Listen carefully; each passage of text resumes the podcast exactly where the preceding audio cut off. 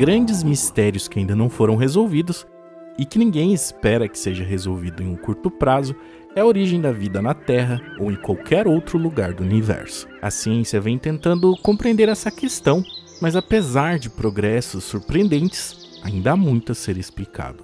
E uma hipótese em questão cuja origem remonta ao Império do Antigo Egito e que também se encontram em outros antigos registros históricos é a teoria da panspermia. Essa teoria defende que o cosmos inteiro está cheio de sementes de vida e que a vida na Terra se originou a partir delas.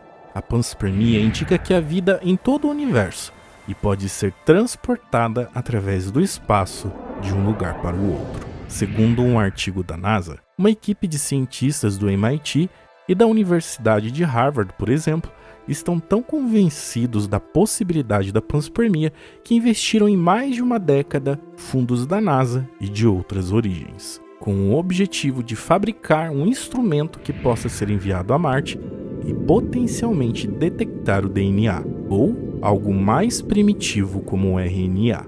Esse plano pode coletar evidências de que alguma forma de vida chegou a Marte. Em paralelo a esse projeto, se existir mesmo algum registro de vida passada no planeta vermelho, o rover Perseverance da NASA deverá fazer essa descoberta nos próximos meses.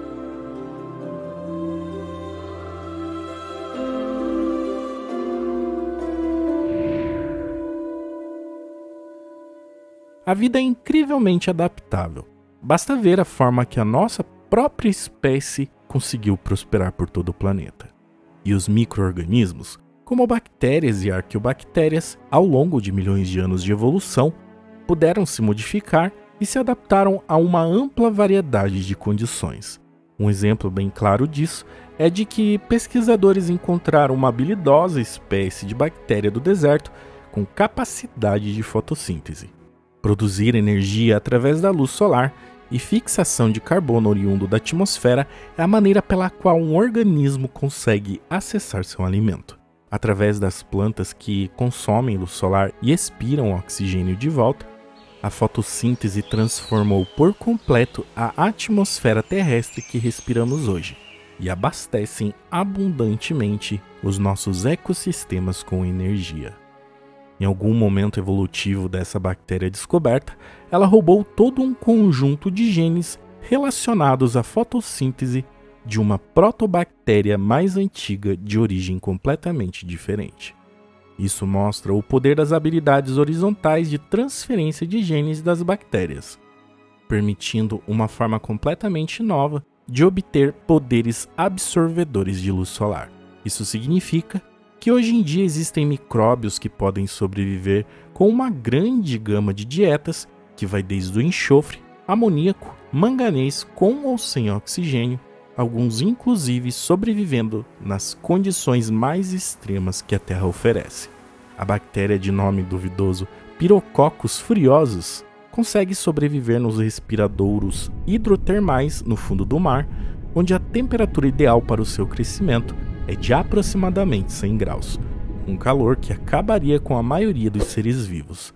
Já o organismo antártico Psychrobacter frigidicola prefere ambientes mais frios. Isso sem falar nos extremófilos que conseguem facilmente viver em ambientes como ácido quente e até a dissecação em desertos cobertos de sal. Algumas dessas criaturas podem inclusive fazer frente a vários extremos de uma só vez. Uma delas mesmo é a também de nome duvidoso Deinococcus radiodurans, que é encontrada tanto em águas termais como no solo ártico. Ela sobrevive à dissecação e é um dos organismos mais resistentes à radiação que conhecemos. Tudo isso faz com que os extremófilos sejam provavelmente os organismos mais capazes de sobreviver e potencialmente colonizar os entornos hostis de outros planetas e luas, sempre que haja líquido, ao menos por uma parte do tempo. Tá, mas como essas bactérias chegariam a esses lugares? A forma mais fácil de se viajar atualmente é com os humanos, enquanto nós exploramos o sistema solar e outros lugares mais distantes. E isso já acontece, pois nas naves espaciais da NASA foram descobertas as bactérias Tercicoccus phrenesis, E logo que fizeram essa descoberta veio o questionamento: teríamos introduzido acidentalmente bactérias da Terra na Lua e em Marte? Tango Delta. Touchdown confirmed. Perseverance safely on the surface of Mars, ready to begin seeking the signs of past life.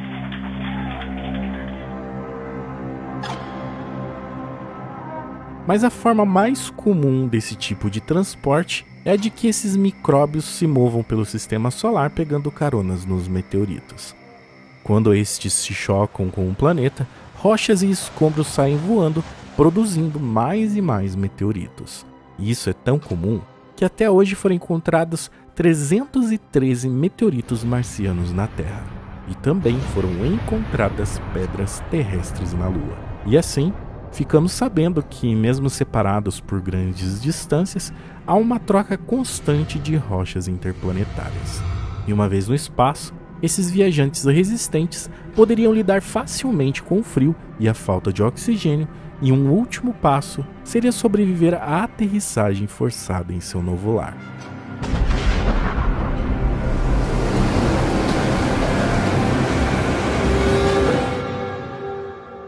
Já se demonstrou que bactérias podem fazer precisamente isso sempre que estejam alojadas em fraturas mais profundas da rocha cósmica.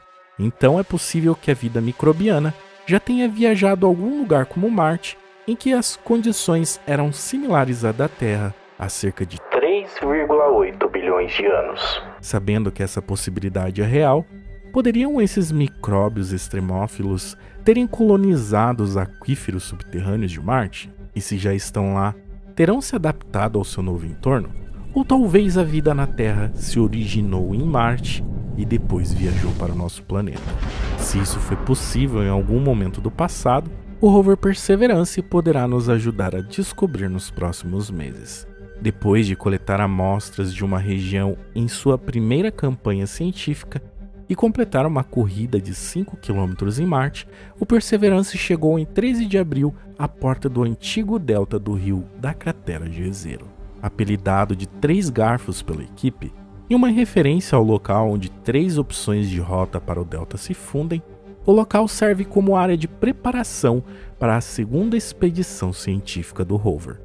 O delta é uma enorme coleção em forma de leque de rochas e sedimentos na borda da cratera Jezero que se formaram na convergência de um rio marciano em um lago de cratera há bilhões de anos atrás.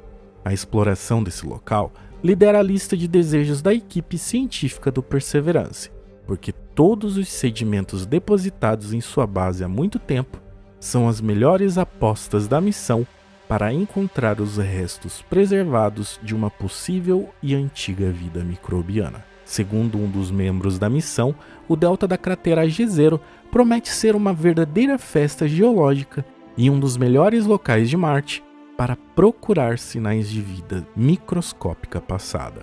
E se ela realmente existiu, as respostas estarão muito provavelmente por aí e o time do Perseverance está pronto para encontrá-las. Para quem não está lembrado, este delta é o principal motivo pelo qual o Perseverance foi enviado à cratera Jezero. Pode ser que não sejam pequenos extraterrestres verdes ou vida inteligente, mas a possibilidade de que a vida tenha se deslocado através do sistema solar e para além é uma ideia profundamente intrigante.